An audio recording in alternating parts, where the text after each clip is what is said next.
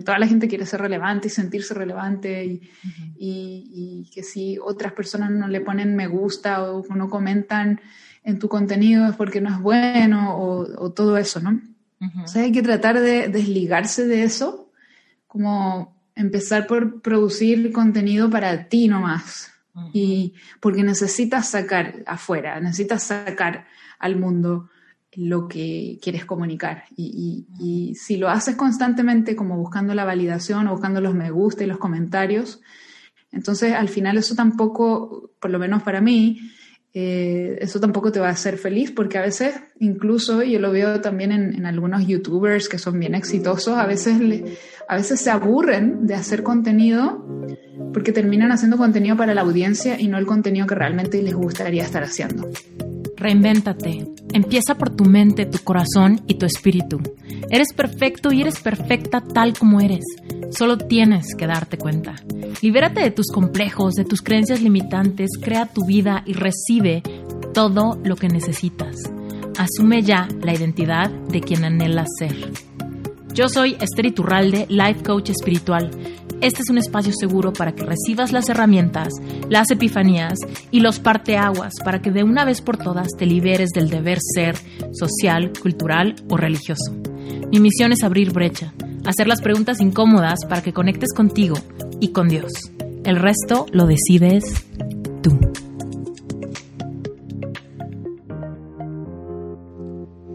Querida comunidad de Reinvéntate, hoy estoy sumamente emocionada porque te tengo a una invitada muy especial. Su nombre es Carolina Millán y ella es una consultora de marketing digital y personal branding. Es speaker internacional coach de negocios para emprendedores y a través de su contenido gratuito, talleres, programas de mentoría, cursos online, enseña a muchos emprendedores alrededor del mundo las herramientas de marketing necesarias para posicionar su marca personal y atraer más de sus clientes ideales. Ella explica cómo puedes convertir tu pasión en un emprendimiento digital y así vivir de lo que te apasiona. Ella enseña a muchas personas a diseñar sus vidas para que se alineen con su visión. Carolina ha sido la primera latina en recibir el premio To Come Club de ClickFunnels en el 2017. Este premio es sumamente importante. Quiere decir que vendió más de un millón de dólares a través de un embudo de venta online. Eso es un logro fantástico. Imagínate la abundancia y la libertad que te permite conocer cómo puedes utilizar Internet, redes sociales, para poder ganar dinero desde donde sea que vivas, a las horas que quieras, dueño de tu propio negocio.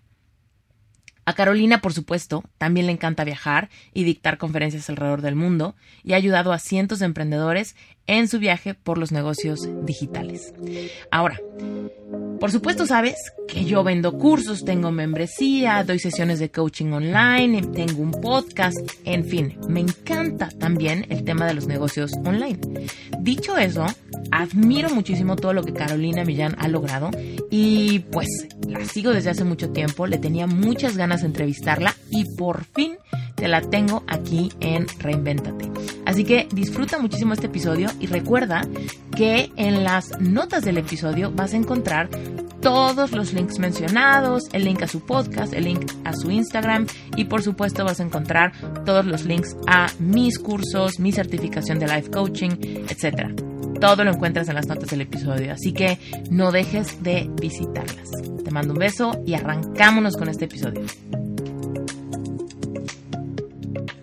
Carolina, estoy muy contenta de tenerte en Reinvéntate por fin. Hace mucho que te traía muchas ganas de entrevistar, de preguntarte el cómo empezaste, porque me imagino que ha de haber sido muy emocionante cuando iniciaste tu camino en este de el negocio online y generar contenido y empezar a dar conferencias y tantos viajes que has hecho y tantas personas fantásticas que has conocido. Bueno, has de haber sido increíble. Entonces, cuéntanos, Carolina.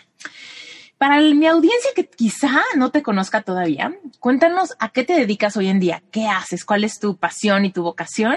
Y ya después nos vamos en ingeniería en reversa para que nos cuentes cómo fue que llegaste a donde estás ahorita.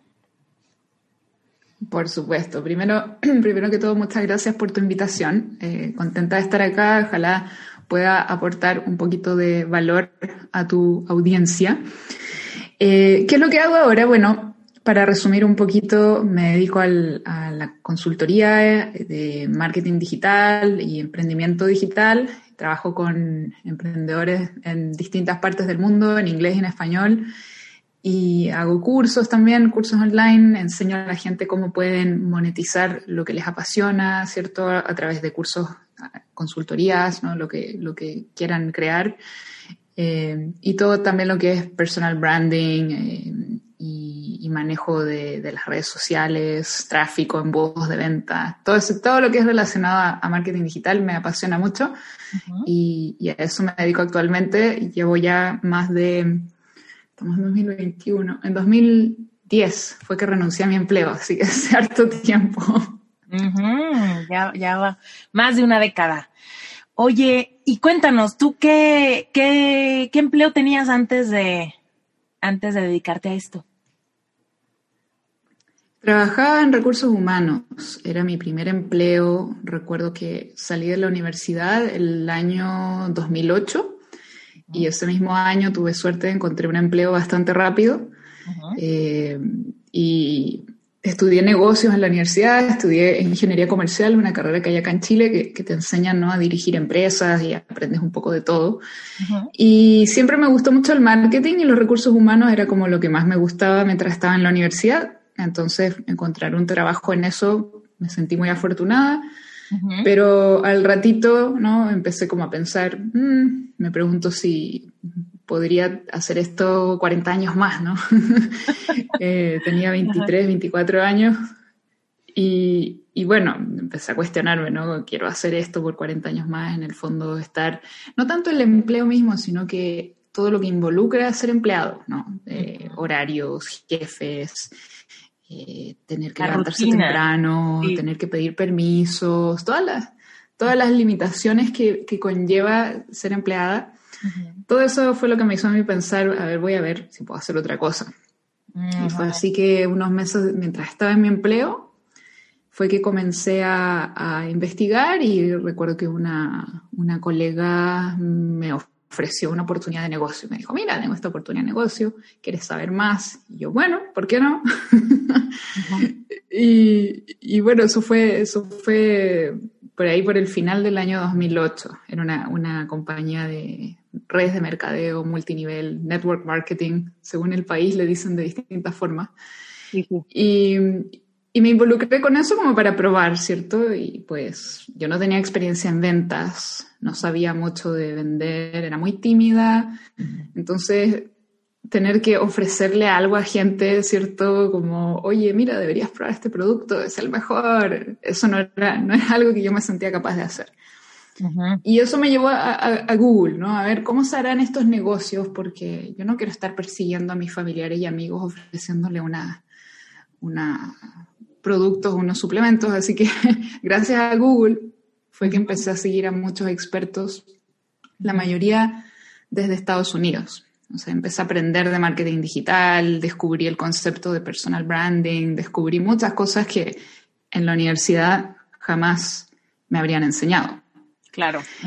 así que pasé los siguientes dos años, el siguiente año y medio, dos años aprendiendo, implementando, hasta que el 2010 fue que pude salir de mi empleo en recursos humanos y empezar a dedicarme como a, trabajar como freelance, freelancer aquí en, en, Chile, con algunas empresas locales, ayudándoles con sus estrategias de, de redes sociales. Y de ahí seguí, seguí avanzando.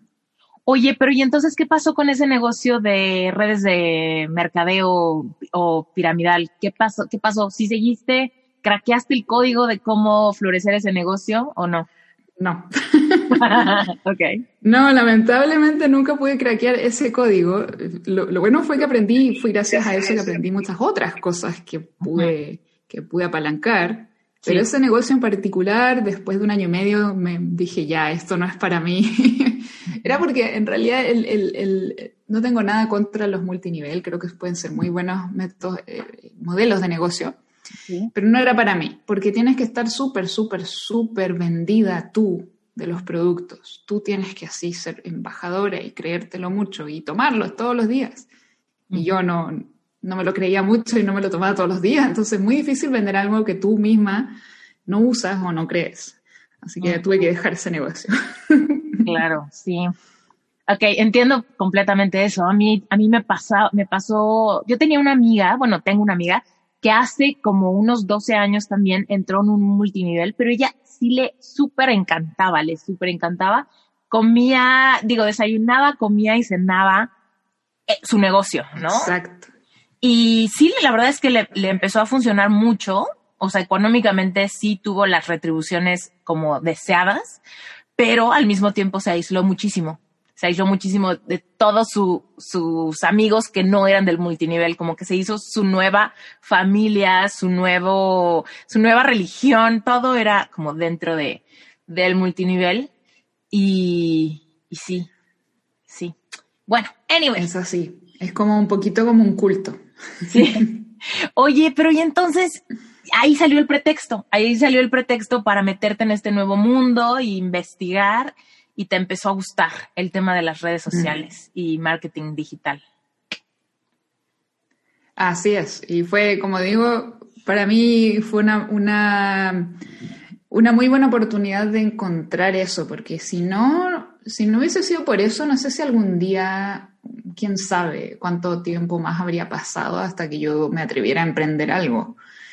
Entonces, a pesar de que me fue mal en ese negocio, al final perdí dinero con ese negocio, fue el primer paso, fue como la puerta que se abrió y que, oh, descubrí un mundo de posibilidades de cosas que podía hacer por Internet y de ahí se convirtió mi sueño ese, a ver cómo puedo trabajar por Internet.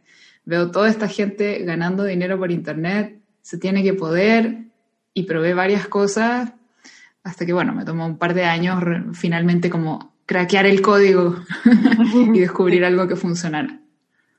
Oye, ¿y cuál era tu mayor motivador? ¿Qué es lo que querías? ¿Querías viajar? ¿Querías... Eh, ¿qué, ¿Qué es lo que tú decías? Es que cuando lo logre voy a poder hacer todo esto o experimentar esto. ¿Qué es lo que más querías? Varias cosas. Lo primero que me, que me inspiró, porque por ahí también me puse a leer algunos libros. Recuerdo uno de los primeros libros fue Padre Rico, Padre Pobre de Robert Kiyosaki, que leí. Eh, y él hablaba mucho, habla mucho todavía, ¿no? De la libertad financiera, que también era un concepto nuevo para mí. Eso de hacer que el dinero trabaje para ti. Y luego también descubrí otras personas, además de libertad financiera, hablan de libertad geográfica también, como la idea de, que puedes estar en cualquier parte del mundo. A mí siempre me ha gustado mucho viajar. La primera vez que salí de mi, de mi país tenía 16 años, fui a Canadá a visitar a unos familiares que tengo en Canadá y de ahí que me quedó gustando la idea de, viajar, ¿no?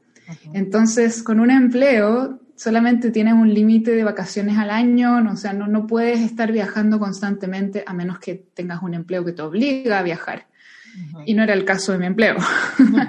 Entonces, uno de los primeros motivadores fue a ver cómo puedo hacer que el dinero no sea una preocupación. Entonces quería esa libertad como financiera. Lo segundo era libertad geográfica y luego era la libertad de tiempo, de poder yo manejar mi tiempo. O sea, si voy a trabajar 15 horas diarias, pero que sean para mí, o si voy a trabajar 3, o, si quiero trabajar el domingo, o no quiero trabajar el domingo, o si no quiero trabajar el lunes, o de pronto quiero irme espontáneamente de viaje a alguna parte. Era tener, poder disponer de mi tiempo, ¿cierto? Yo no, no creo mucho como en el concepto de que puedes trabajar dos horas a la semana y no hacer nada el, resto del tiempo. eh, The four hour week. Claro, no creo mucho en el four hour work week. Eh, leí ese libro también, fue uno de los primeros libros que leí. Muy buen libro, pero no, no, no, no me creo mucho ese concepto. O sea, descubrí que como emprendedora al final trabajo casi más horas que como empleada, pero la diferencia es que estoy haciendo algo para mí, eh, que trabajo con quien yo quiero, desde donde yo quiero y yo decido eso, yo tengo el control. Si quiero, mira, quiero ganar más dinero este mes, bueno, trabajo más. El próximo mes no necesito ganar mucho dinero, bueno, trabajo menos. O sea, eso es, es lo que yo buscaba. Y, y, eso fue lo que me tardé un poquito en llegar a eso. Lo primero, lo primero era cómo reemplazo mis salarios. Como que uno siempre tiene que como ir poniéndose metas, como metas inmediatas que es solamente mirar como la gran meta de quiero ¿no? de viajar por el mundo y que ganar dinero mientras duermo, ¿cierto? Hay gente que quiere lograr eso de la noche a la mañana y así no funciona. Entonces, lo primero que yo tenía que hacer era cómo renuncio a mi empleo y esa era mi primera meta. Entonces, renuncié a mi empleo cuando pude reemplazar mi salario. Reemplacé mi salario, ya, genial. Ahora, ¿cómo hago para no estar tan apretada de, económicamente, no? Porque no me sobraba el dinero, pero por lo menos pude renunciar. Entonces, así de a poquito me fui poniendo distintas metas y a ver cómo hago para eh, hacer algo que sea 100% en Internet. Porque lo primero que estuve haciendo era trabajar con clientes locales en Chile. Entonces igual tenía que ir de pronto a reuniones, ¿no? Y yo decía, sí, esto es entretenido, pero no quiero tener que reunirme, no quiero hacer todo online. Entonces esa era mi, mi, siguiente meta, conseguir clientes con los que no me tengo que ir a reunir todas las semanas en alguna parte. Claro. Oye, Carolina, fíjate que, bueno, te, te cuento una capsulita, un paréntesis chiquito. Yo tengo una certificación para life coaches que se llama Sherpa. Y algo que yo les digo a todos mis coaches o incluso a los aspirantes a coaches es que lo que lo más valioso que pueden obtener con esta carrera y evidentemente desarrollándola y creciéndola es libertad, ¿no? Y lo digo por lo que nos mencionabas hace ratito, libertad geográfica, libertad de libertad financiera, libertad de tiempo, y yo le sumo una libertad más, que es la libertad de expresión, que es ah, lo que te guste, lo que te apasione, de lo que quieras hablar, lo que te parezca estimulante, ¿no? Porque eso era algo que a mí me detenía mucho. Te cuento que yo de profesión, yo fui a la universidad a estudiar diseño gráfico y me pasó parecido a ti en términos de que luego, luego conseguí trabajo y me sentí muy afortunada de repente, pero después caí como, como piedra hacia el fondo del mar porque me di cuenta que mi vida era estar sentada en una silla eh, y ya, ¿no? Y, trabajar y trabajar y trabajar y trabajar y trabajar. Y todo el día se me iba en eso, ¿no? En, en crecer la empresa de alguien más. Y si yo salía puntual o cinco horas después, yo ganaba lo mismo, ¿no? Entonces me sentía muy frustrada por varias cosas. Obviamente no tenía libertad geográfica, no podía ir a ningún lado. No tenía libertad financiera, me pagaban súper poquito.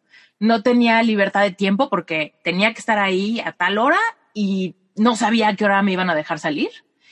Y, por supuesto, no tenía libertad de creatividad, porque ya llegaban con un brief y me decían, haz esto así, con esto, con esto y con esto. Y no le metas nada que no venga incluido en ese brief. Entonces, una de mis mayores frustraciones como diseñadora era esa, la parte creativa, que yo decía, es que ni siquiera puedo crear algo. Me dan una receta de cocina y yo hago el panqué, ¿no? Pero no era como que a mí me decían, ponte creativa y sorpréndenos, ni siquiera. Entonces, eso me frustraba mucho. Y después, ya en esta carrera como coach, es, para mí es increíble decir, hoy quiero hacer un curso nuevo, quiero hacer un challenge de algo, quiero hacer un, una masterclass de un tema que me parece muy importante ahorita, o grabo un episodio con Carolina, ¿no? Todo eso para mí es increíble. La libertad de expresión es súper estimulante como para el corazón, siento yo. Sí, o sea, súper súper de acuerdo contigo en eso. Creo que es, también para mí otro, otro motivo de, querer emprender, es tener esa independencia, ese control de poder hacer lo que yo quiero hacer, crear los contenidos que yo quiero crear, elegir con qué clientes quiero trabajar, cuáles no, ¿cierto? Entonces, eh, está, me gusta ese, ese extra, eh, esa, esa cuarta libertad, está, está muy bueno. Sí, porque últimamente lo que decías hace rato de la verdad es que no es como que trabajes poquito, o sea, hay veces que hasta trabajas más, pero la diferencia, ¿no? Es que cuando te gusta mucho, cuando es muy estimulante para tu, intelecto, para tu creatividad, ahí es donde se pasa el tiempo rápido. Cuando es algo que no es estimulante, mm. ah, cada hora se pasa, se parecen cinco, ¿no? Y se, hace largo. El mes es así de, ya que se acabe este mes, que se acabe este año. ¿No? A mí me pasaba mucho eso. Y yo solo trabajé en ese despacho que te cuento nueve meses. Y esos nueve meses yo era un hígado, Carolina, no sabes. Yo era la, la persona más tóxica en la oficina porque estaba muy insatisfecha con todo, con la hora de levantarme, con el tráfico que me tocó, con la falta de mm. estacionamiento, con mi silla chueca. Todo me molestaba y, y me acuerdo que sí, o sea, era una persona, una persona bastante infeliz, pero bueno. Oye, Carolina. Es así, es así, lamentablemente. Oye, y cuéntanos, ¿qué le ofrecías a estos clientes locales cuando iniciaste? O sea, porque también en ese entonces las redes sociales estaban todavía también muy verdes, ¿no? era como Facebook. ¿Y tú cómo le, qué les ofrecías o qué les llevabas? Lo, lo, que sucedió es que mientras yo aprendía de marketing digital y de branding y todo esto, yo de a poco comencé a aplicar eso como en mi marca personal. Entonces comencé a... La red que más utilizaba en ese tiempo era Twitter. Como las, las dos grandes era Twitter y Facebook. y bueno, LinkedIn también estaba como siempre ahí, pero era como secundaria LinkedIn. Hoy día ha tomado más relevancia. En ese tiempo LinkedIn era como para contratar gente y punto. O sea, yo... Para recursos humanos, ¿no? Claro, yo como, como yo estaba en recursos humanos la usaba para eso nada más. Y y, Twitter fue como la red que más apalanqué en ese momento. ¿Y qué pasó? Me empezaron, me empezaron a seguir personas, empecé a llamar un poquito la atención a nivel local. Chile es un país muy pequeño, o sea, tenemos 19 millones de habitantes. O sea, yo creo que Ciudad de México es más grande que Chile.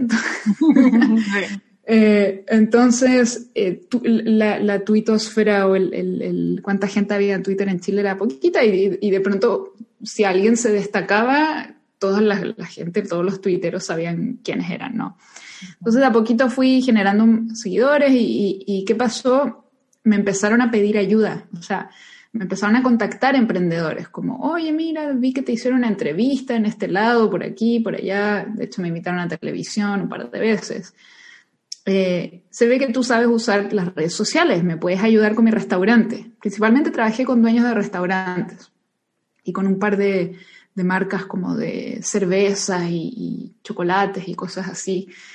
Y, fue, fue la gente la que me empezó a preguntar si les podía ayudar y cuánto les, les cobraría. Antes de que yo dijera voy a ofrecer mis servicios de consultora o, lo que sea, me empezaron a pedir. Entonces así dije, ok, interesante. Y eso fue lo que, lo que al final me permitió eh, renunciar a mi empleo, cuando tuve un par de clientes que me permitían reemplazar mi salario. Y era más que nada eso, mira, queremos crecer en Twitter o queremos innovar o queremos tener más seguidores o cómo podemos aumentar nuestras ventas usando las redes. También en ese minuto, esto es 2010, en 2010 salió esta red Foursquare, estuvo muy de moda Foursquare. Sí. Eh, todos los restaurantes querían usarlo, cómo podemos usarlo para, para que para hacer tu check-in y quién sabe qué, ¿no? Ajá, y Claro, te damos un descuento por hacer check-in y había cosas muy, muy entretenidas que se hacían en ese tiempo. Eso como que ya se perdió. Pero en ese momento era wow. Eh, llévate un 10% de descuento para hacer check-in y muestra tu celular en, en, la caja. Entonces, cosas así íbamos implementando y, y, eso era lo que más les ayudaba, ¿no? Mira, también puedes, ¿no? Cómo puedes hacer un poco de, de, de servicio al cliente a través de Twitter y, y y la fanpage y Facebook. O sea, yo todavía ahí ni siquiera aprendía de tráfico pagado. Yo empecé como el 2011, 2012 a aprender de tráfico pagado, ¿no? Como Facebook Ads y toda esta cosa. Entonces en ese tiempo era como todo muy orgánico y, generación de contenidos y, y, cómo crear comunidad. Eso era lo principal que, que empecé ofreciendo. Oye, Carolina, y llévanos un pasito atrás de, de esto. ¿Cómo fue que tú tomaste la decisión de decir, me vuelvo una, o sea, desarrollo mi marca personal, ¿no? Porque nos cuentas que cuando iniciaste o cuando te invitaron a este negocio piramidal te, piramidal te sentías como muy tímida y como con cero ganas de vender. ¿Qué fue lo que cambió? Digo, evidentemente el formato es muy distinto, pero ¿qué fue lo que cambió como dentro de ti que dijiste, soy una marca personal, yo doy conferencias, yo les explico, yo les guío, yo abro brecha en este nuevo mundo online? Cuando empecé como a ponerme esas metas de, bueno, quiero, quiero más de la vida, fue como que dije ya, la timidez, que yo siento que la, la timidez no es algo que, que, que, se vence totalmente, sino que aprendes a, a, que, a que ya no sea un obstáculo de hacer cosas. Yo sigo siendo en general una persona tímida, no, no, no, no me volví mágicamente súper extrovertida, solamente logré como vencer el miedo, por ejemplo, a la cámara, el miedo a hablar en público. Yo era de esas personas que aún trabajando en, o sea, trabajando en recursos humanos fue, súper, fue, para mí bien desafiante porque a veces mi jefe me decía, mira, necesito que llames a esta persona necesito que le ofrezcas este empleo. Y yo ah, era, era básicamente cold calling, llamar a gente que ni siquiera te pidió el empleo, o sea, ni siquiera gente que postulara un empleo, sino que mira, busca, mira, este chico que encontré en LinkedIn, contáctalo y véndele que tiene que trabajar con nosotros. Y yo, oh, ok. fue muy difícil para mí. Pero eso, pero eso me ayudó, me ayudó a salir de esa caparazón y, y darme cuenta que, oye, sabes que al final lo peor que puede pasar es que te digan que no. Nadie me insultó porque yo les llamara o qué sé yo. Entonces eso fue como el primer pasito de salir de esa timidez. Y luego me di cuenta que todos los expertos que yo estaba siguiendo en Internet, que hablaban de marca personal, creaban contenido, en video principalmente. Entonces, si quiero sobresalir en esto, tengo que hacer videos, tengo que atreverme a, vencer ese miedo a la cámara. Tengo que trabajar mis habilidades comunicacionales. Tengo que poner atención a, cómo hablo, cómo me muevo, qué sé yo. No andar siempre con los hombros tan bajos, tengo que levantarme más. Y bueno, todas esas cositas las fui aprendiendo por mi cuenta. Jamás tomé un curso ni de oratoria ni nada, sino que fue puramente modelar a la gente que yo veía y ver cómo yo misma podía mejorar. Eh, y luego un día dije, bueno, a ver, lo voy a poner en mi perfil, ¿no? En mi biografía de, Twitter que me dedico a esto. Eh, y lo otro que me fue dando confianza, obviamente, es, fue el hecho de que la gente se acercara a pedirme ayuda. Eso también, desde luego, que ayuda con esa autoconfianza, que otras personas vengan a ti a decirte, parece que sabes de esto, me puedes ayudar. Eh, y, y a pesar de que no, no, es la idea estar como buscando la validación de otros, que tiene que también partir contigo, definitivamente contribuye, ¿no? Ayuda que no solamente tú crees que sabes, sino que otras personas vienen y te dicen, yo también creo que sabes. Ah. y eso no va a pasar, eso no va a pasar, no van a venir otras personas si tú no estás allá afuera creando contenido y exponiéndote un poquito al mundo y en lugar de guardarte eh, todo lo que estás aprendiendo. Yo lo que buscaba era ver cómo esto que estoy aprendiendo, cómo se lo puedo transmitir a otras personas. Empecé mi blog también, empecé a subir videos a YouTube. Todo eso poco a poco me fue ayudando a generar esa confianza eh, y realmente poder aportar algún tipo de valor. Sí, y es que si no nos atrevemos, ¿no? A pasar esa barrera del terror de, de no crear a empezar a crear, ahí es cuando vamos a recibir feedback. ¿no? Y el feedback de alguien que quiere saber más o alguien que opina eh, similar a nosotros o alguien que quiere llevar la conversación quizá a sesiones individuales, a una mentoría o incluso alguien que está en completo desacuerdo con lo que publicaste, ¿no? Pero vas a recibir feedback y no estás haciendo nada más. ¿Qué va a pasar si yo abro la boca, levanto la mano, tomo mi lugar, ¿no? Me hago una persona más pública. O sea, a fuerza vamos a tener que pasar esa barrera donde tienes que dar, dar, dar para eventualmente empezar a recibir y empezar a juzgar o, em, bueno, no juzgar, pero empezar a darte cuenta cuáles son tus áreas fuertes, qué cosa resonó cañón con tu audiencia, qué cosas supiste poner en palabras para los demás, ¿no? Y que entonces empiezas a encontrar cómo te sientes, ¿no? Uf, ¿cómo me siento cuando hablo de esto? Y mi audiencia me responde de esta manera, ¿no? Y ya ahí se genera mucha confianza. A mí me, pasó mucho con el podcast, que yo decía, pues que no todo el mundo sabe esto, tal vez todo el mundo sabe esto, ¿no? Y después me llegaba así como, es que justo dijiste algo que yo siento, pero no lo había podido entender de esa manera. Y yo decía, wow, yo pensé que era algo tan obvio que no iba a ser relevante, ¿no? Pero... Eso pasa mucho también, eso pasa mucho de, de, que la gente siente que a quién le va a interesar esto, ¿A quién le va a interesar lo que yo sé? Pero si es súper obvio. Eh, todo el mundo debe saber esto. Y, y, no todo el mundo sabe lo que tú sabes. Y no todo el mundo lo sabe desde tu punto de vista. Obviamente tú tienes una experiencia única. Entonces hay que atreverse y, y, como dejar de ser como tan duras con nosotras mismas y decir... Eh, ¿sabes qué? Voy a poner esta idea allá afuera y lo peor que puede pasar es que a nadie le interesó, nadie la vio, a menos que seas una persona muy controversial y, estés buscando generar mucha controversia, no, no, no deberías tener ese, ese miedo de, comunicar. Entonces, para la gente que está escuchando y que tal vez no se atreva, la única forma de, de recibir es estar dando primero. ¿Y tú qué opinas, Carolina, de las, la mayor piedra de, tropiezo que yo veo cuando alguien inicia es las ganas de hacerlo perfecto, ¿no? No puedo grabar todavía porque no tengo la lámpara. No puedo grabar todavía porque no tengo el set. No puedo grabar todavía porque no tengo seguidores y nadie lo va a ver, ¿no?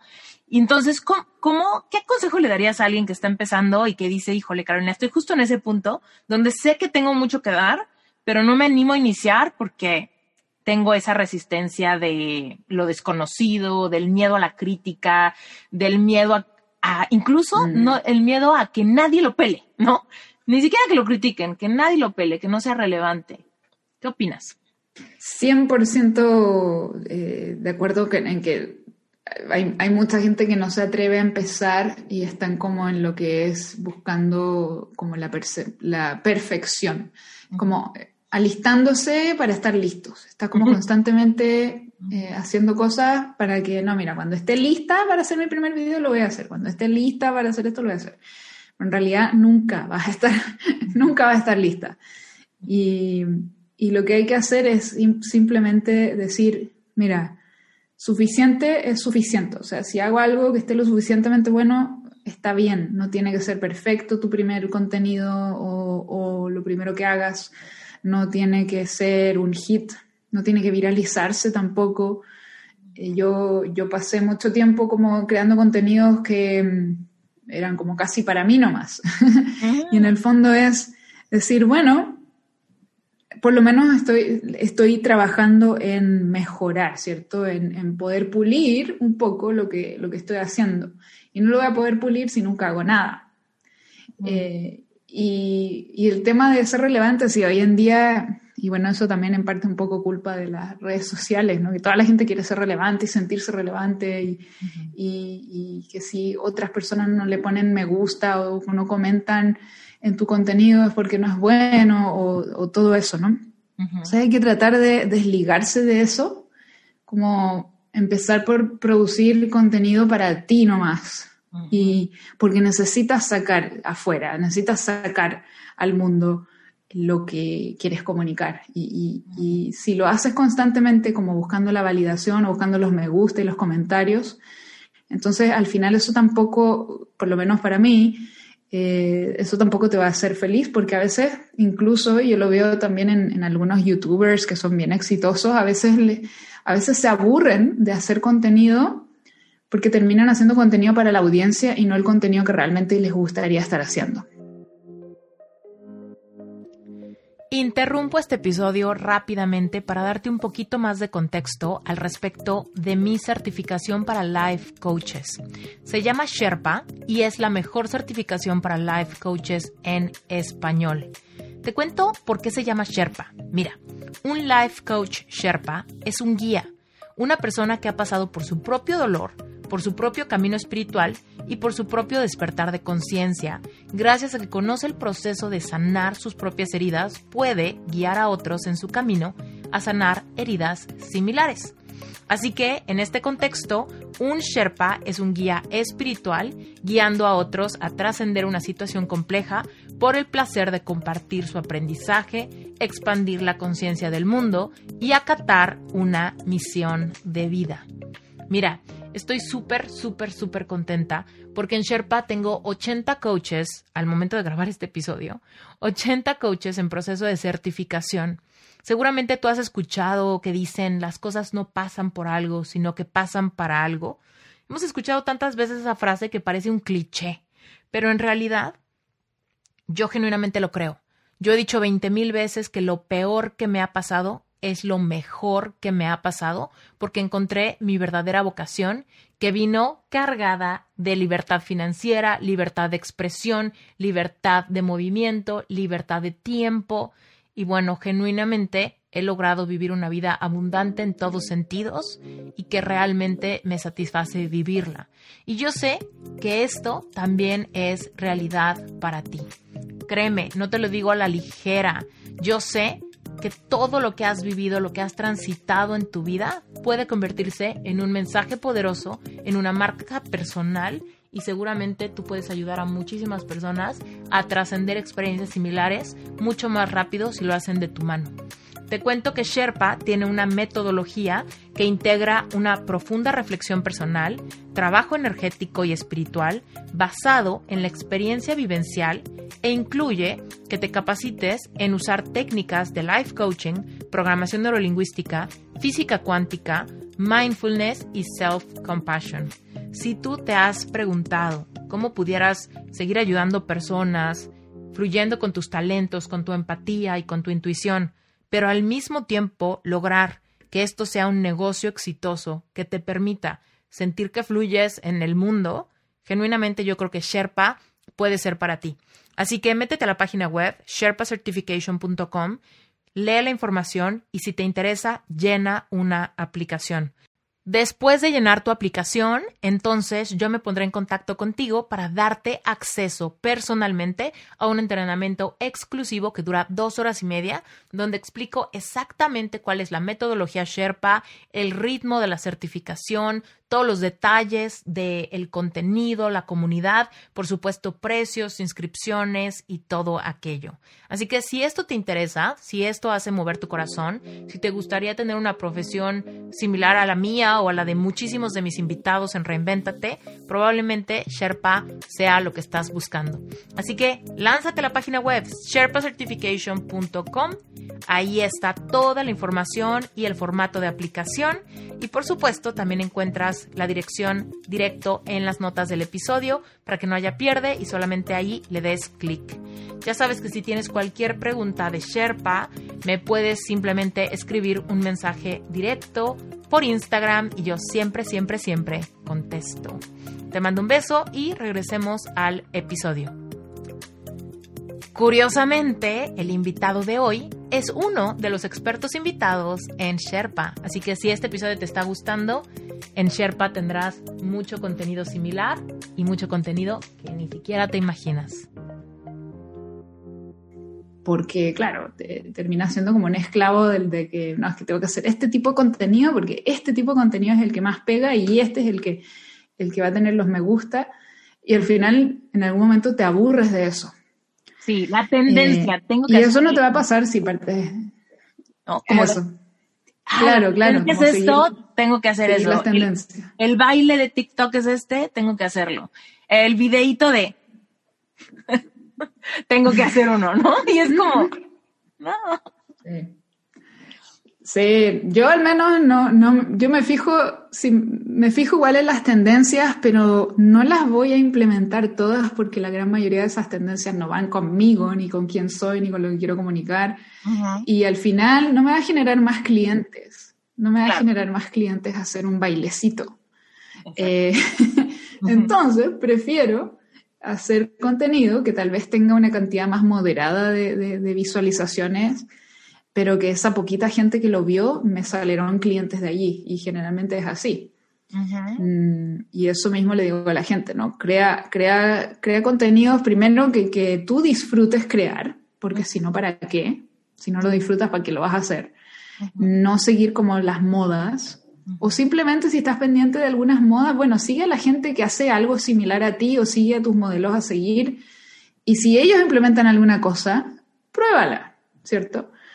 Eh, eso, eso por lo menos es, lo que hago yo. O sea, estoy pendiente de, de, la gente como que yo sigo, que es súper exitosa, y, digo, ah, ya mira, están haciendo esto, a ver, probémoslo. Pero si no va conmigo, no lo voy a probar. Si me siento como fuera de lugar. Creo que es súper importante la autenticidad. Para mí como que la autenticidad hoy día en, en, las redes es lo más importante porque hay mucha gente que no es auténtica y que está haciendo cosas solamente para impresionar o porque están de moda y, y eso al final creo que a largo plazo no es sostenible. Lo más sostenible es ser tú y, y bueno, a los que les gusta bien y a los que no, bien también. Claro, porque no hay forma que tengas a todo el mundo contento con tu contenido. O sea, definitivamente no hay forma. ¿No? Hay veces que, no sé, me ha pasado a mí con algún video de YouTube o con algún episodio del podcast y de repente hay gente que dice, es que este es el mejor episodio que he visto jamás. Y otra persona dice, esto es lo peor, no dijiste nada, duró mucho tiempo, me salgo de tu canal, te odio, ¿no? Y es como, bueno, no puedes mantener a todo el mundo feliz por más que trates. Y entonces, el mejor filtro es como genera contenido que tú consideres valioso, que tú verías, ¿no? Si a ti te parece muy largo tu contenido, si a ti te parece muy de flojera tu video, pues entonces cámbialo, ¿no? Ese me acuerdo que fue mi primer filtro. Cuando yo lancé Reinventate por primera vez hace ya tres años, me acuerdo que yo dije, bueno, eh, yo todos los podcasts que escuchaba en ese entonces estaban en inglés. Y yo decía, es que no hay en español contenido bueno. Digo, hace tres años, ahorita ya hay muchísimo contenido en, en podcast en español bien padres, pero en ese tiempo casi no había. Y yo decía, es que en serio no escucho podcast en español porque no hay ninguno que me guste. Entonces, cuando lancé Reinventate, ese era mi filtro, ahí puse mi vara. Si yo preferiría escuchar este que todo el contenido valiosísimo de inglés, ¿no? ahí está, ahí está mi vara, ahí está mi filtro, ¿no? Pero, pero bueno, anyway, me encanta, me encanta lo que dices de, de la perfección. Quiero rescatar eso porque es el, la piedra de tropiezo que más he visto, ¿no? De, es que quiero grabar un video, pero eh, hoy no me cámara, veo bien. no tengo el micrófono. sí, exacto, no tengo el micrófono, hoy no me veo bien, o, o me tengo que peinar, o tengo que encontrar mi look. Y es como, bueno, siempre va a haber algo que nos detenga en ese entonces. Oye, Carolina, cuéntanos, ¿cómo fuiste escalando? Y a la gente lo que más le, le va a interesar es no, estaba, diciendo que a la, gente lo que más le, va a interesar al final es el, mensaje eh, de tu video y no tanto la ropa que te pusiste. Exacto, exacto. Oye, cuéntanos, a ver, hace ratito nos dijiste algo que se me hace sumamente importante recalcar, que tenemos que irnos poniendo metas, eh, metas viables en el camino y tú empezaste por, quiero dejar mi trabajo, entonces el primer paso es reemplazar mi sueldo. Y cuéntanos cómo fue evolucionando desde el 2010, me parece que fue esto, ¿no? ¿Cómo fuiste creciendo? Porque hoy tienes cursos, das conferencias, tienes un libro, tienes un montón de, de contenido para ofrecer, incluso tienes un podcast en inglés, ¿correcto? Correcto, correcto, sí. en español todavía no.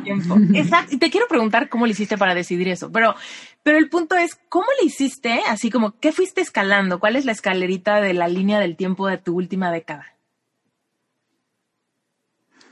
Buena pregunta. Pues lo, primero, lo primero que hice fue, fue hacer estas consultorías y también trabajar como freelancer con, con, negocios acá, ¿no? Después me di cuenta que eso no era muy escalable porque igual estaba intercambiando mucho de mi tiempo por, por dinero, en el sentido que si no trabajas, no te pagan, ¿no? Y yo quería buscar una forma de crear, y ahí es donde los cursos online generan, generan ese apalancamiento, que es crear algo un curso, por ejemplo, que lo creo una vez, o sea, uso mi tiempo en crearlo y luego ese curso se puede seguir vendiendo múltiples veces. Y ahí es donde realmente puedes usar tu tiempo de manera que no, no cada vez que te pagan estás intercambiando directamente tu tiempo por dinero. Entonces, lo primero que hice fue ya hacerlo así. Después descubrí, como no me fue bien con el multinivel, todo este tema de, de las redes de mercadeo, descubrí otro, otro, modelo de negocio que era el marketing de afiliados. Y el marketing de afiliados tiene algunas similitudes con el multinivel, pero lo, lo distinto es que en general, también hay productos físicos, pero en general son productos digitales. Entonces tú puedes ser afiliada de un software, tú puedes ser afiliada de una plataforma de hosting, tú puedes ser afiliada de, de, incluso las plataformas de podcasts tienen programas de referidos. Eh, o sea, hasta Uber te da dinero, te da viajes o te da créditos por referir gente. Ahora, yo dije, ¿cómo puedo aprovechar eso? Porque ahí también hay apalancamiento de por medio, en el sentido que yo no tengo que necesariamente crear los cursos o yo no tengo que necesariamente eh, invertir mi tiempo en la entrega del producto final, sino que eres una intermediaria en este caso. Entonces descubrí el marketing de afiliados, empecé a probar, descubrí algunas empresas que vendían cursos online de marketing, de finanzas, de seminarios, coaching, y que yo podía promoverlos y me pagaran comisiones. Y eso fue lo que empecé a hacer el año 2012. Entonces, en el 2012 me expandía lo que era marketing de afiliados. Fue ahí que empecé a aprender mucho más de Facebook Ads y Bing, eh, Google Ads y todo esto. Y, y ahí fue que realmente logré ya generar los ingresos que, que, me permitían a mí ya tener el estilo de vida que estaba buscando, o de al menos no preocuparme del dinero, o de cómo voy a llegar a fin de mes y esas cosas, sacarse esa preocupación. Tampoco ha sido nunca mi objetivo ser mega, multi, no sé qué, multi, multimillonaria ni nada por el estilo, porque también eso implica sacrificio en, en mi estilo de vida que no quisiera hacer. ¿Cómo cuál? Como como quiero seguir teniendo un, equipo pequeño de personas, no quiero manejar 30, 50, 100 personas, eh, no quiero tener oficinas, eh, independiente de la pandemia, ¿no? que ahora casi nadie tiene oficinas, pero eh, yo nunca, nunca he querido tener como un montón de gente como a mí, bajo de mí o, de quienes soy responsable. viajar también, o sea, cuando tienes muchas personas que dependen de ti, tampoco puedes de pronto espontáneamente irte de viaje a alguna parte y no responder nada, ¿cierto? Claro. Entonces, eh, hay un libro que me gusta mucho de un autor de Estados Unidos, creo que él es de Estados Unidos, no creo que sea de Canadá, o quizás sí, creo que es de Estados Unidos, que se llama Paul Jarvis. Y el libro se llama eh, The, Company of One, o la empresa de, de uno. Claro, y él habla como de, de que no es necesario como este, este, este hambre de crecimiento interminable que tienen algunas empresas eh, y que tú igual puedes crecer y puedes atender muy bien a tus clientes y dar un servicio de alta calidad y mantener una empresa como un grupo pequeño. Entonces, esa, esa, esa era lo, por, ahora como lo que a mí me, me, motiva más. Wow, no necesito yo tener un gigantesco equipo de servicio al cliente, ni necesito estar creando tantos cursos o tantos productos y además podía vender productos high ticket o lo que se llama ¿no? Eh, productos de alto nivel o de alto precio, donde no solo te van a pagar 10 dólares de comisión o 50, sino que te pagan 1000, 2000, 3000. Entonces, eso fue lo siguiente que hice, me fue bastante bien con eso. Y eso empecé a hacerlo el año 2012. Y ese mismo año, además, tocó que a le diagnosticaron con cáncer. Entonces fue como una, fue como el siguiente, como que me ayudó a acelerar un poco el crecimiento. Es decir, ya, ya no es solo por mí, ahora necesito ayudar a mi mamá y a mi papá porque van a salir caros los tratamientos de todo este tema. Y eso también me motivó a que me fuera mejor. eh, entonces ahí ya pasé de mis primeros mil a mis primeros cinco mil, mis primeros diez mil eh, al mes y, y, así fui, fui creciendo en ese, en ese sentido. Porque al principio uno empieza con, con, siempre uno empieza con uno mismo. Te iba a preguntar, eh, ¿cómo le hacías para escoger los productos que querías ser afiliada? ¿No? Porque se nos junta un poco con la idea de tengo que realmente creer en la calidad de lo que estoy vendiendo o de lo que quiero promocionar o de lo que quiero llevar afuera. ¿Cómo le hacías para escoger de qué cosas ibas a ser afiliada? También es, es, importante eso, porque en marketing de afiliado tú puedes promover casi cualquier cosa. O sea, puedes promover, hay píldoras mágicas para bajar de peso por aquí y por allá, y después, dos meses después, te das cuenta que no servían para nada. Entonces yo, en lugar de, promover cualquier cosa, eh, yo promovía pocos productos de una sola compañía, una compañía que lamentablemente ahora ya no existe, pero en ese momento yo no era afiliada de 10.000 cosas, sino que yo trabajaba con una empresa, que era una empresa que, creaba seminarios y cursos online y consultorías y todo, una empresa en inglés. Eh, entonces promovía esa empresa porque yo misma también adquiría los mismos cursos o yo misma había experimentado lo que yo estaba vendiendo. Claro. Eh, y luego todas las herramientas que yo uso en mi negocio, como ClickFunnels, como eh, GetResponse, ActiveCampaign, o todo lo que yo, yo uso para poder realizar mi negocio, revisar, a ver, ¿tienen programa de afiliados? Sí tienen, buenísimo, porque si yo soy cliente y yo lo uso, ¿qué, qué es más fácil para mí que, que, promoverlo a mis clientes y a mi audiencia? Entonces, en general, cuando se trata de afiliados, yo hago lo posible por promover cosas que yo ya he comprado y que yo uso, o bien conozco al creador. Entonces, de pronto puede ser que yo tengo algún amigo o amiga en la industria que crea un curso. Quizás yo no necesito el curso porque a lo mejor ya manejo el, concepto o, quizás eh, es un poco básico y a lo mejor yo no lo voy a comprar, pero conozco bien a la persona que está detrás, entonces sé que va a ser valioso, sé que no va a estafar a la gente y todo eso, pero es delicado, es delicado porque no siempre lo puedes saber, no siempre vas a saber todo lo que está pasando porque no es tu empresa, no es tu producto y lo mismo puede pasar también con las redes de mercadeo, a veces eh, salen nuevas a cada rato y se ve muy interesante el producto, el modelo de negocio y todo y al año siguiente ya no existe porque algo era ilegal o qué sé yo, hicieron algo que no tenían que hacer. Entonces yo recomiendo a la gente en el marketing de afiliados, ojalá Empieza por promover productos, servicios que, que tú comprarías o que ya has probado.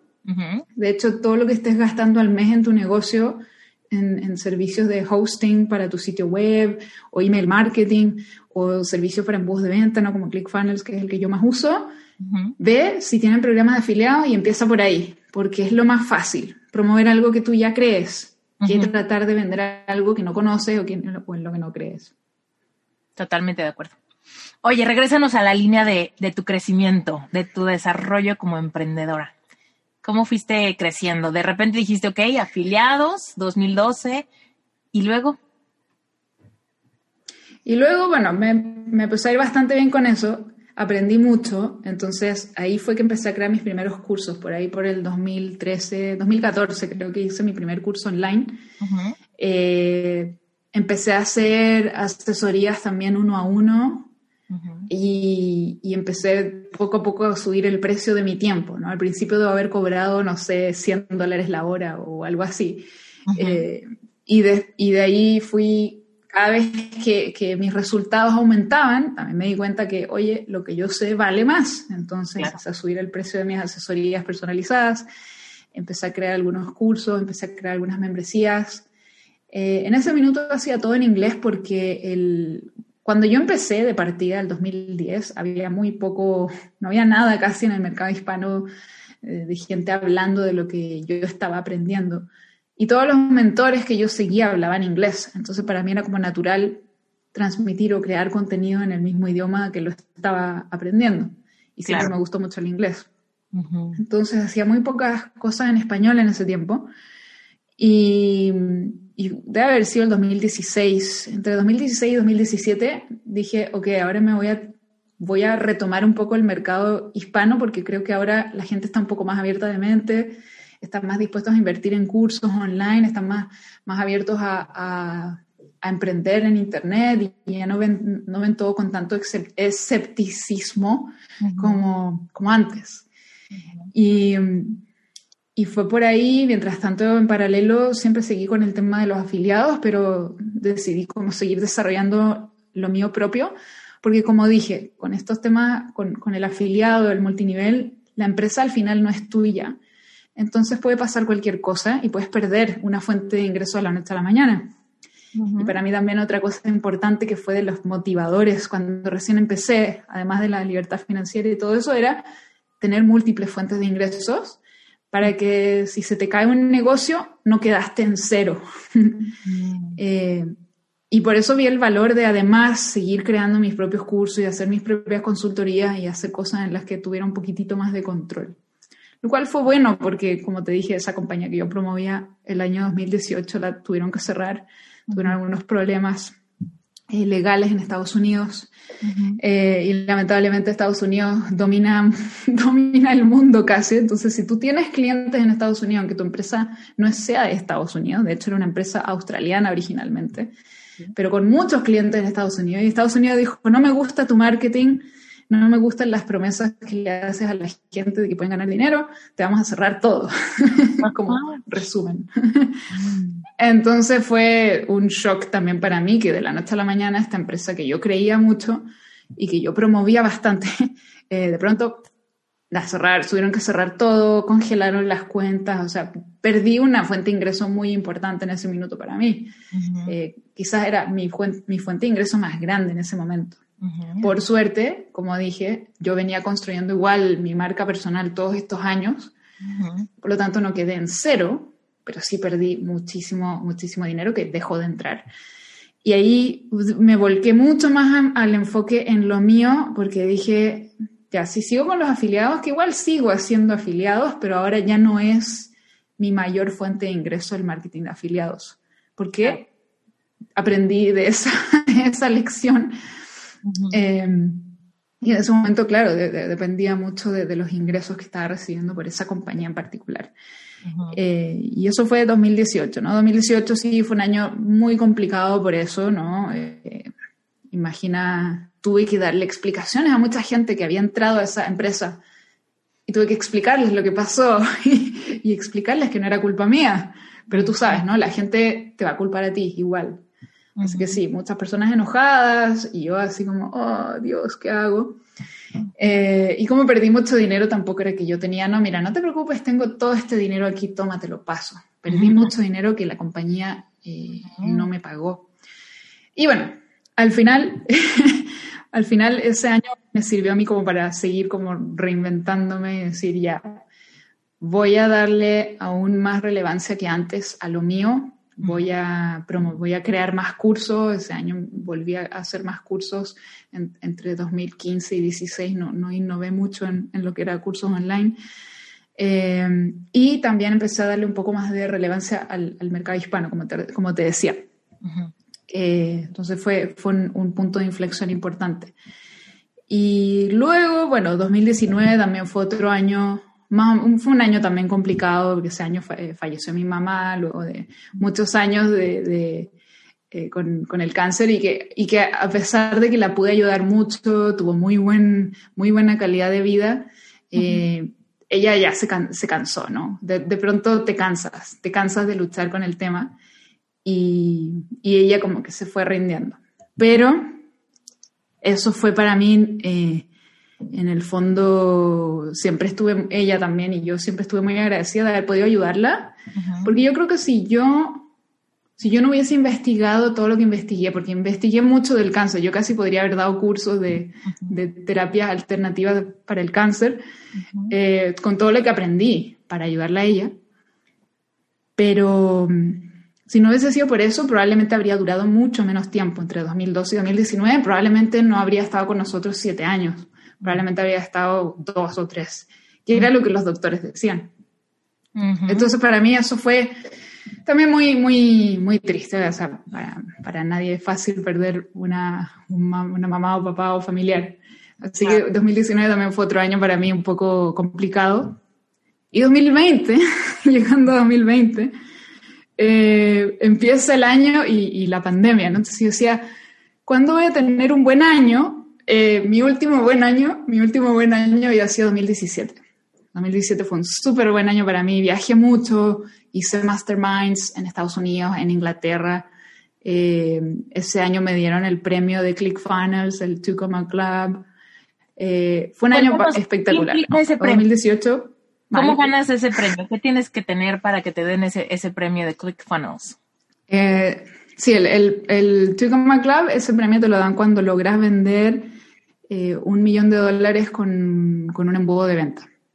Y eso lo logré con esa compañía que yo era afiliada. Entonces, logré generar un millón de, dólares en comisiones con esa compañía, mm. antes de que se repara. Sí. Qué fuerte. Oye, Carolina, ¿cómo se siente eso? ¿Cómo se siente lograr eso? ¿Cómo se siente? ¿Qué? No, no te ¿Cómo se siente lograr eso, Carolina? Yo pregunto mucho eso porque soy fiel creyente de que para lograr cosas tenemos que lograr conectar con la emoción de ya tenerlo. Entonces te pregunto, ¿cómo se siente que te den un reconocimiento por haber logrado generar un millón de dólares en comisiones de venta? ¿Cómo se siente? Mm. Muy bien. bueno, yo, yo, yo me acuerdo que el año anterior, eh, que fue, bueno, fue a comienzos del 2017, me acuerdo, ClickFunnels, ellos hacen un evento anual donde te reconocen en el escenario frente a miles de personas y te entregan el premio y todo y te sacan la foto. He visto El año anterior yo, estaba en el... Sí. Sí. El año anterior yo estaba en el público, ¿no? Y yo sabía que estaba como a medio camino, que me faltaba, porque ya llevaba tantos años usando la plataforma, pero también llevaba muchos años haciendo negocios por internet. Entonces dije, el próximo año voy a estar ahí, el próximo año voy a estar yo ahí en el escenario y me van a entregar el premio. Y, así fue, como, como, como tú dijiste, ¿no? hay que visualizar eso, hay que, y aparte de visualizarlo, hay que hacer las cosas, porque tampoco alcanza con visualizar nada más. Hay que tomar acción también. Entonces dije, ya el próximo año voy a estar ahí. Y el siguiente año, que fue el 2018, me entregaron también ahí en el, en el escenario el, el, premio. Y es realmente, para mí fue un súper reconocimiento, creo que fui una de las primeras latinas, si es que no la primera, y por lo menos sé que fui la primera chilena, y no sé si hay otras chilenas ahora que lo hayan recibido. Eh, entonces, para mí eso fue súper especial, un, sin duda, un símbolo de, de, lo que se puede lograr, ¿no? de cómo uno empieza con pequeñas metas, como a ver cómo reemplazo mi salario, a cómo consigo el 2, club, ¿cierto? Pero de a poco. Si yo hubiese partido con la meta de un millón de dólares cuando cuando estaba empezando, no me la habría creído, de hecho no me la creía. Entonces, ponerte metas que no te crees es difícil lograrlo. Como que tenemos que encontrar el balance entre atrevernos a soñar en grande sin que nuestra propia mente diga, obvio no, ¿no? Es como esa línea entre sí creo que es posible, Exacto. sí me estoy estirando, pero sí lo sigo creyendo que es posible, lo cual me lleva a tomar esas acciones inspiradas de voy a aprender esto, voy a probar esto, voy a poner contenido, voy a intentar este embudo de venta, ¿no? Esas acciones inspiradas tienen que estar motivadas por ese sueño grande y entonces vamos estirando cada vez más nuestra capacidad de creer en sueños más grandes y más grandes y más grandes, ¿no? Oye, correcto, correcto. Y que es bueno soñar en grande, pero al mismo tiempo eh, que sean sueños, ponerte, ponerte metas que te lleven a lograr ese sueño, pero no partir con esa meta, porque ahí es donde es muy difícil que, que, tú, que tú creas que lo vas a lograr. En cambio, si partes con metas un poco más modestas, tienes esa, esa visualización de largo plazo del gran sueño gigante, pero parte con metas que sabes que las vas a lograr, porque lo más importante es creer en ti. si no crees en ti, nadie más va a creer en ti. Sí, totalmente. Como que emanamos esa seguridad y esa seguridad nos va, nos refleja cierta realidad. Oye, y cuéntanos cómo ha sido conocer a tanta personalidad fantástica del mundo online, gente, bueno, ¿cómo, ha sido eso para ti?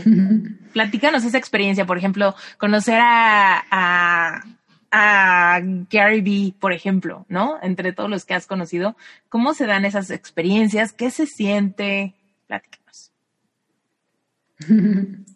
Bueno, eso, también eh, para mí ha sido una de las grandes experiencias que he tenido eh, y, eso ha sido gracias a, poder viajar, a poder moverme, a poder ir a donde estas personas están, a poder ir a los seminarios, poder, eh, poder estar en la misma habitación que gente que yo venía siguiendo de muchos años. por ejemplo, Gary Vee lo debo haber empezado a seguir en el 2011, una cosa así y me gustaba mucho su contenido y de pronto, por ahí por el 2015 me acuerdo, había un seminario en Estados Unidos al siguiente año, el 2016, y el 2015 anunciaron los speakers. Y era un seminario que yo hace tiempo que quería ir, que se llama Traffic and Conversion Summit. Y es un evento anual. Y de pronto dijeron que Gary Vee iba a ser un speaker. Y yo dije, ya, esta es la excusa para al fin ir a este seminario que hace tiempo que quería ir. Y me acuerdo que lo puse en las redes sociales, lo debo haber puesto en Twitter, creo que puse, oh, Gary Vee va a estar en este seminario, tengo que ir. Y Gary Vee me empezó a seguir. Y ahí para mí fue como, así como, me, siguió, me, dio el follow back, ¿no? Me siguió de vuelta y dije, oh my God. Eh, me siguió y todo, y dije, genial, genial. Y pasaron los meses, llegó la fecha del seminario y me acuerdo que le mandé un mensaje privado y le dije, oye Gary, estoy en, estoy aquí en San Diego, era en San Diego, en, California, para el seminario, ¿hay alguna posibilidad de conocerte? Me encantaría verte. Y él me responde, sí, te veo en el lobby a las cuatro, una cosa así. ¡Wow! Sí. Ahora, yo por supuesto, él me empezó a seguir unos meses antes, pero yo siempre encima siguiéndolo, eh, comentándole. Eso es súper importante también. Si tú admiras a alguien y quieres algún día conocerlo o que te dé una entrevista, que eso también después logré que me diera un par de entrevistas. Ahora estoy tratando que me dé una tercera entrevista. Eh, tienes que demostrarle a esa persona que te importa, tienes que demostrarle que eres fan y que no lo estás haciendo solamente porque quieres la foto, solamente porque quieres tú conseguir algo a cambio. Tiene que ser genuino. y, y, yo creo que él y, y, él y otros expertos ven, detectan inmediatamente a alguien que genuinamente es fan y genuinamente quiere sacarse la foto y genuinamente quiere acercarse versus el que está buscando para su propia ganancia. Sí, solamente eh, ya me imaginé que estar contigo, la entrevista contigo, a mí me hace crecer por rebote tuyo, ¿no? En vez de, sí, eso, eso, qué importante es. Y yo creo que claro.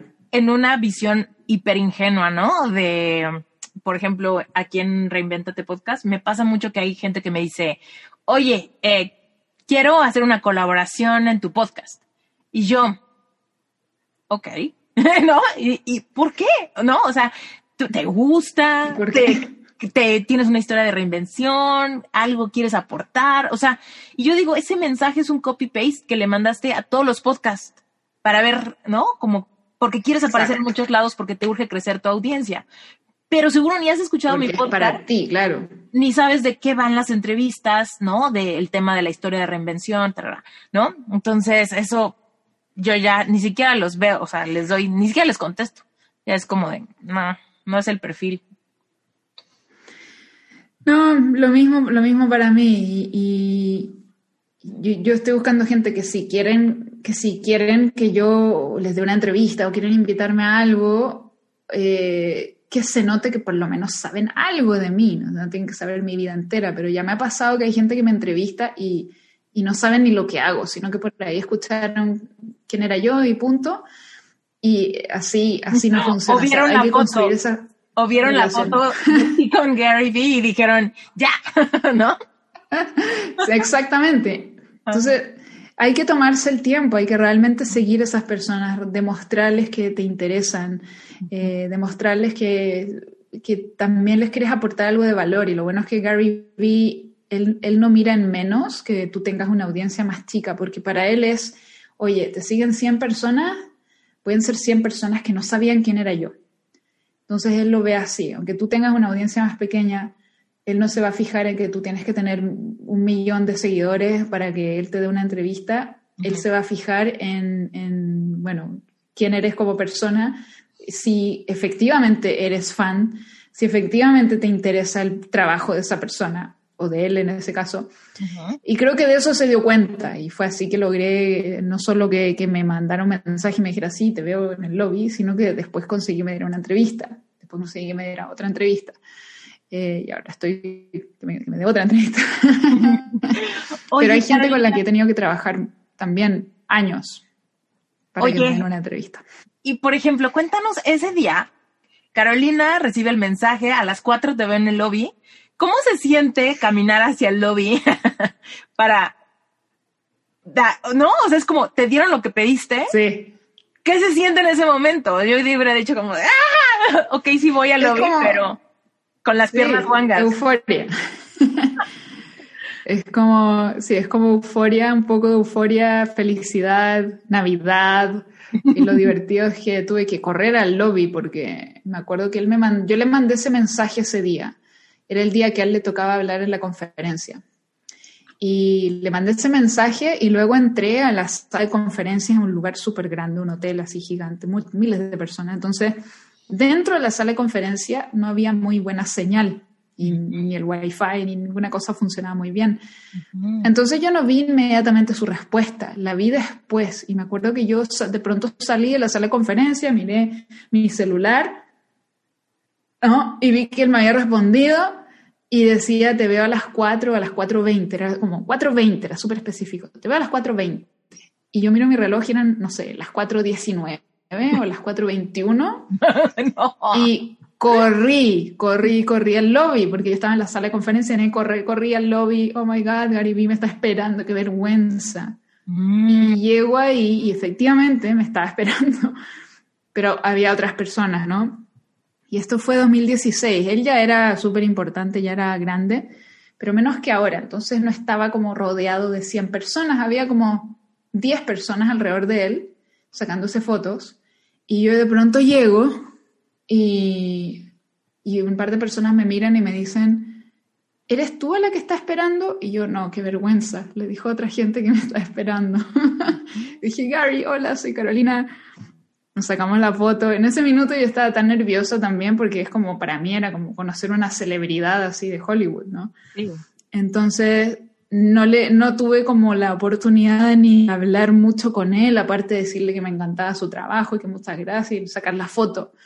Eh, no, no, como que en ese momento no sabes ni qué decir porque no, no, no estabas preparada para, para, ese momento, pero fue súper emocionante. Te cuento algo, Carolina. Yo, bueno, no sé si ubicas unos eventos que se, de, una empresa que se llama Wobby.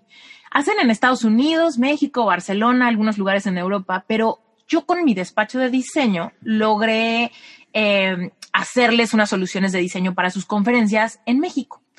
Y en uno de esos eventos que yo iba porque era parte de la empresa y como que nos, dejaban ir al evento, eh, Gary Vee fue uno de los speakers. Y yo ahí lo vi, lo vi en el escenario, lo vi en persona, yo estaba que no me la acababa de la emoción de verlo, ¿no? Y de saber que lo vi en vivo, pero jamás me pasó por la cabeza como pedir algo o pretender que me podía acercar o tener una conversación o entrevistarlo, jamás, o sea, o sea, nunca me pasó por la cabeza. Y eso o sea, es una súper, esta historia que nos cuentas, para mí es, lo tomo como un sumo aprendizaje de, pues el que no pregunta no tiene, el que no pregunta no tiene. ¿Y cuántas veces... En pedir no hay engaño. Exacto, ¿cuántas veces dejamos pasar oportunidades? Porque luego, luego asumimos, no va a querer, no me va a pelar, no va a tener tiempo, es muy complicado. Sí. ¿No? Y entonces ni siquiera preguntamos súper, una súper lección de aprendizaje, porque evidentemente... Sí, claro, eso también es un error. Sí. O sea, bueno, como que luego, luego nos cortamos las alas, ¿no? De, pues ya, con esto me quedo, ¿no? Con esto me quedo. Y es como, por, digo, levanta la mano, ¿no? Pregunta. Si, si te dicen que no, pues no pasa nada, ¿no? Ya te haces la lógica de, pues no tuvo tiempo, no pasa nada, es difícil, ¿no? Pero primero pregunta, antes de que te cierres tú solito los, los caminos. Me, como que me inspiras mucho a no dejar que ese tipo de cosas me vuelvan a pasar. Oye, y... Sí, y desde entonces que ya, que ya nunca me ha dado, eh, de ahí le seguí preguntando a otra gente si los podía entrevistar o si los podía conocer y así fui conociendo a más, más gente y entrevistando más gente. Eh, porque a veces basta que uno te diga que sí y después tú ya puedes decir, oye, mira, también he entrevistado a Gary Vee. Eh, ah, ok. Pero no hay que tener miedo y lo peor es que te digan que no o que te ignoren. Nada, nada más va a pasar. Totalmente de acuerdo contigo. Oye, Carolina, abusando un poco de tu tiempo, quería preguntarte una cosa más. Platícanos lo importante que ha sido para ti como invertir en ti. O sea, porque muchas veces creemos que podemos construir, ¿no? Y vender cursos y vender asesorías y vender coaching, pero para nosotros mismos a veces nos cuesta trabajo pensar, bueno, pero yo invierto en el boleto de avión, el boleto a la conferencia, el hotel o el mastermind o la mentoría y de repente ahí hay mucho bloqueo, ¿no?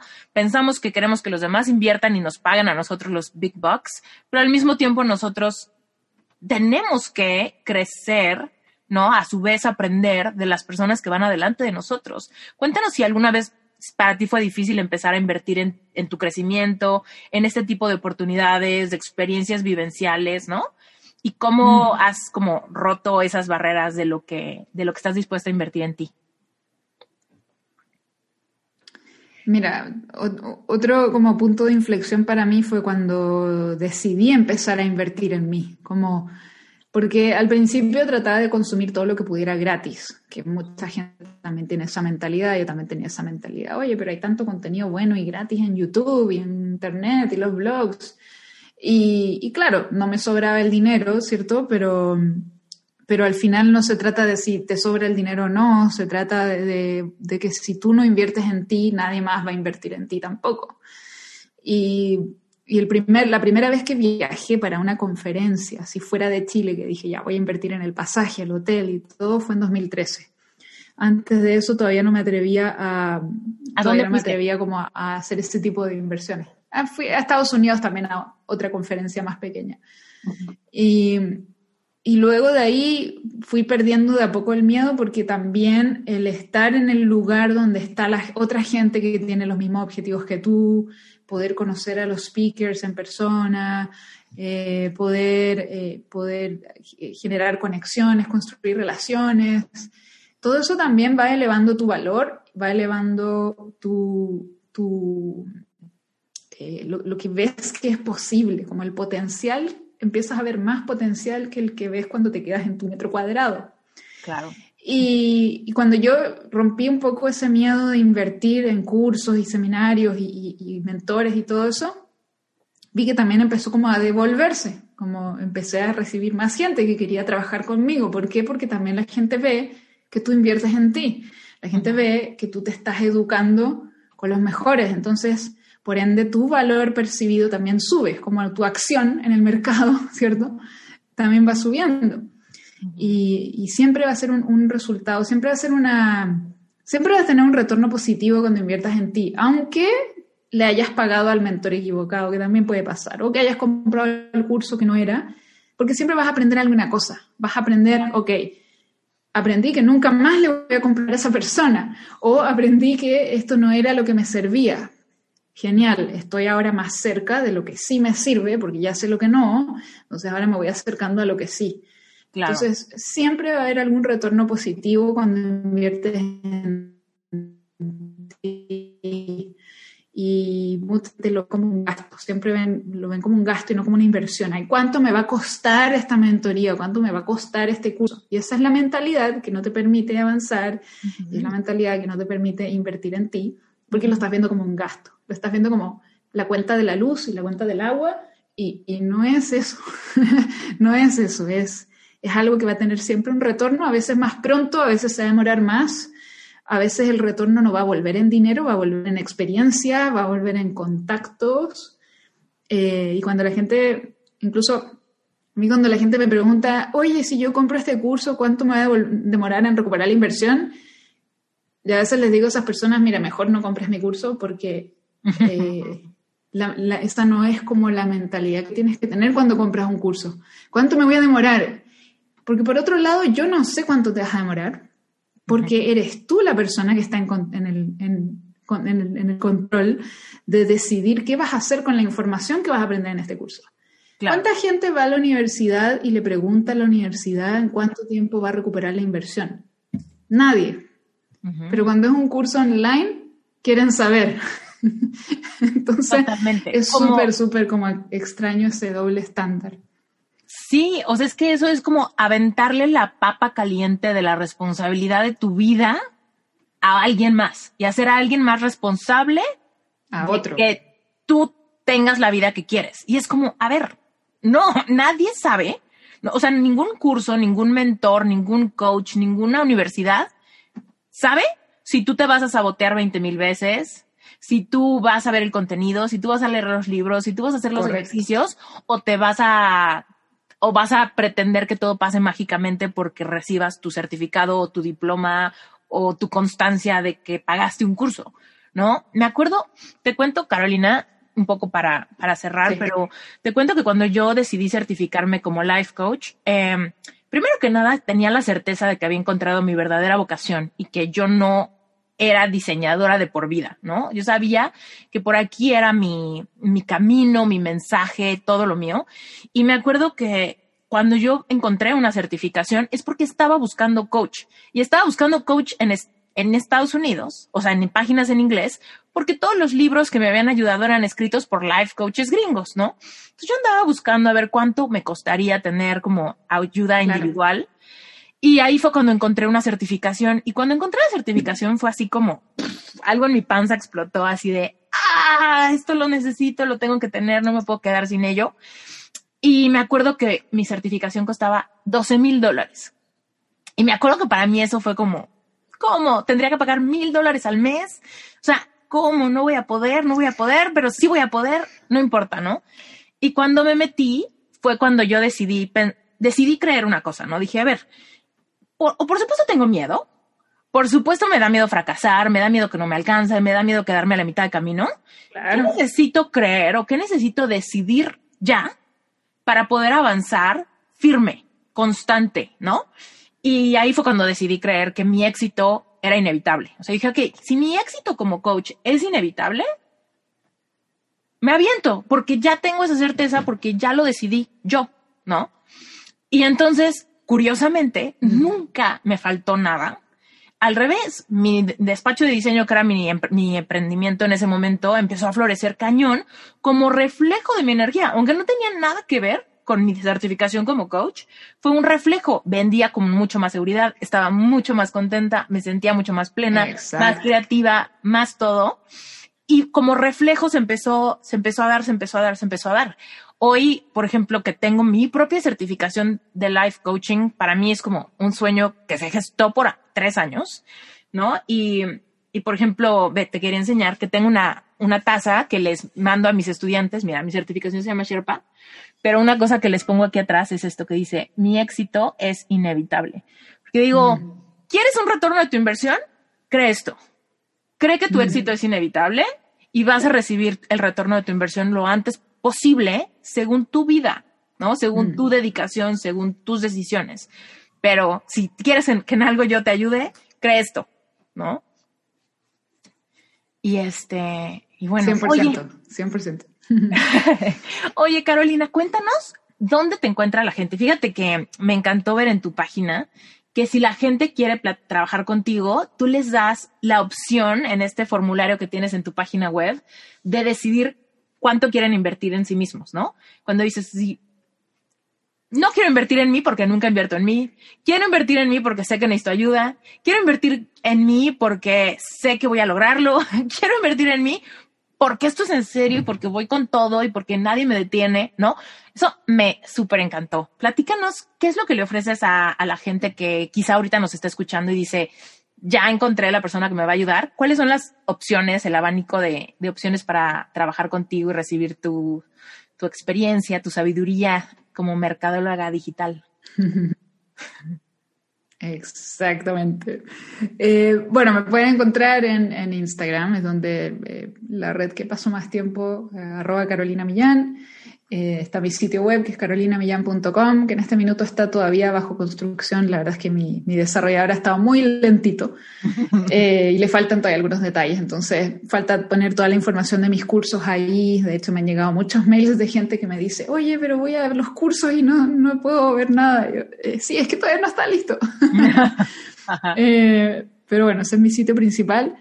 Eh, trabaja con carolina.com, ese es mi sitio de coaching, ¿no? es, donde está la información de mi programa de, asesoría uno a uno para alguien que estuviera buscando a alguien que le ayude de la mano, ¿cierto? Eh, y YouTube es donde creo como el contenido como de más valor, youtube.com slash caromillán y slash Carolina Millán, ese es mi canal en inglés, y Caro Millán es mi canal en español. Así que ahí es donde van a encontrar toda la información y cualquier pregunta me pueden siempre escribir por Instagram. Estoy siempre revisando los mensajes privados, los DM. Eh, por ahí me escribiste tú. Así que eso, esa es la principal forma de conectar conmigo. Oye, Carolina, a ver, ¿y quiero que profundicemos más en, un poquitito más en el tema de trabajar contigo individual. ¿Qué es lo que alguien pudiera esperar así de, ok, ¿qué, qué, sucede cuando contrato la ayuda de Carolina para mi negocio? ¿Cuál sería tu cliente ideal? ¿Qué es lo que, más o menos, en qué nivel deberían de estar? Más o menos, más o menos, por dónde va la inversión. Cuéntanos un poquito de eso. Generalmente trabajo, bueno, trabajo con, me gusta mucho trabajar con emprendedores digitales, o sea, gente que quiera o vender sus asesorías, sus programas de coaching y no saben cómo conseguir más clientes, eh, gente que, que, ya tenga una idea muy clara de lo que quiere hacer o que ya lo está haciendo, porque a veces llega a mí gente que me dice, quiero emprender algo, pero no sé qué. Y ahí es donde me cuesta un poco ayudar a esas personas porque o sea, no, no, no puedo decidir por ti. Eh, me gusta trabajar con gente que está más decidida, porque esa gente que va a estar más comprometida que la persona que dice, sí, se ve interesante esto de emprender en Internet, veamos qué tal. No, me gusta trabajar con gente que está comprometida con, su, con sus resultados, que es muy apasionada de lo que, de lo que hace, de lo que quiere hacer. Hay gente que le interesa aprender las habilidades que necesitan para poder llevar eso al otro nivel. Entonces, si alguien me dice, mira, quiero crear un curso de tal tema y soy muy apasionada del tema y sé mucho del tema, pero no sé cómo se hace para crear cursos, ni para venderlos, ni, ni sé de marketing, buenísimo. Tenemos como, como claro lo que quieres hacer, de ahí en adelante lo demás eh, es un poco más sencillo. Y ahí yo trabajo de manera directa eh, a través de Zoom, nos reunimos por Zoom, compartimos la pantalla, yo te digo lo que tienes que hacer, lo que no tienes que hacer, eh, te oriento en cuanto a los contenidos que tienes que crear, todo lo que sea tus embudos de venta, yo le enseño a mis clientes esas habilidades también, las partes que son un poquito más técnicas, como crear un embudo de venta con ClickFunnels, que es lo que yo uso, eh, cómo crear publicidad, anuncios en Facebook, eh, email marketing, todas esas herramientas que tú necesitas para hacer una realidad eh, tus programas digitales, todo eso yo te ayudo de, manera personalizada. Y en algunos de mis cursos también lo enseño, pero claro, ahí es grupal o en un ambiente distinto. Eh, pero la gente que necesita que alguien le guíe, porque mira, no sé qué ofrecer, esto es lo que yo hago y estoy segura que esto es lo que yo quiero hacer, pero no sé si debería hacer un curso, si debería, debería hacer mentoría, si debería, debería hacer coaching, si debería hacer eh, una membresía. Ahí es donde yo sí te puedo orientar porque ya tenemos solucionado lo principal, que es el qué y el por qué. ¿Qué quieres hacer y por qué? Ya, genial. Esa es la única parte que yo no puedo decidir por ti. Tú tienes que saber por qué lo quieres hacer y tienes que saber qué es lo tuyo, cuál es, qué es lo que te mueve, qué es lo que te apasiona. Y de ahí, genial. Eh, ¿Cuánto te vas a demorar? También eso es algo que yo le digo a la gente, mira, va a depender, va a depender de qué tan rápido vayas a tomar acción, va a depender de que tan rápido eh, implementes lo que te voy a decir que implementes. Hay gente que va más lento, hay gente que va más rápido. Generalmente yo me reúno semanalmente con mis clientes, eh, pero bueno, eso es como a grandes rasgos. Me encanta. Pues padrísimo, Carolina. Ha sido un placer para mí tenerte en Reinventate Podcast. Sé que toda mi audiencia. Igualmente. Y sobre todo, todos mis Sherpas han de estar con la baba eh, y seguramente a siguiéndote ya, suscribiéndose a lo que haya que suscribirse, ya. Cuéntanos dónde encontramos tu podcast en inglés y cómo se llama. Sí, mi podcast en inglés. Eh, espero en algún momento este año poder lanzar un podcast en español, ojalá que, me dé el tiempo. Eh, pero mi podcast en inglés eh, se llama Beyond the Hustle. O puedes ir a beyondthehustle.com o lo puedes buscar como Beyond the Hustle en en Apple, Amazon, Spotify, eh, todas las principales plataformas, Google Podcasts, eh, está como Beyond the Hustle. Y ahí vas a encontrar mis entrevistas con Gary Vee, con uh, Russell Brunson, Grant Cardone, eh, bueno, un montón de otra gente que podía entrevistar. Me faltan más mujeres, sí. Me, me, ha costado conseguir invitadas mujeres, por lo menos las que yo sigo, ¿no? Porque a mí, a mí me cuesta entrevistar gente que, como a ti, claro, o sea, como a ti también me llega gente que quiere estar en mi podcast, mm. pero que yo no sé quiénes son. Eh, me dicen, hola, vimos tu podcast, se ve súper bueno, y me, y me, hacen un pitch, ¿no? Pero yo disfruto más entrevistar gente que yo sigo, ¿no? Por ejemplo, Mary Forleo, llevo como tres años tratando de entrevistarla, todavía me han dicho que no, pero sigo. Alguien que yo sigo mucho, que sí la pude entrevistar y ahora la voy a entrevistar de nuevo es Mary Smith. Mary Smith es una experta en Facebook, mm. muy buena ella. La vengo siguiendo hace varios años, sabe todo lo que haya que saber de Facebook. Eh, pero sí, es, una industria que sí hay muchos más hombres, hay muchos más hombres, faltan más mujeres, pero bueno, hay, hay de todo, hay de todo un poco ahí en mi podcast.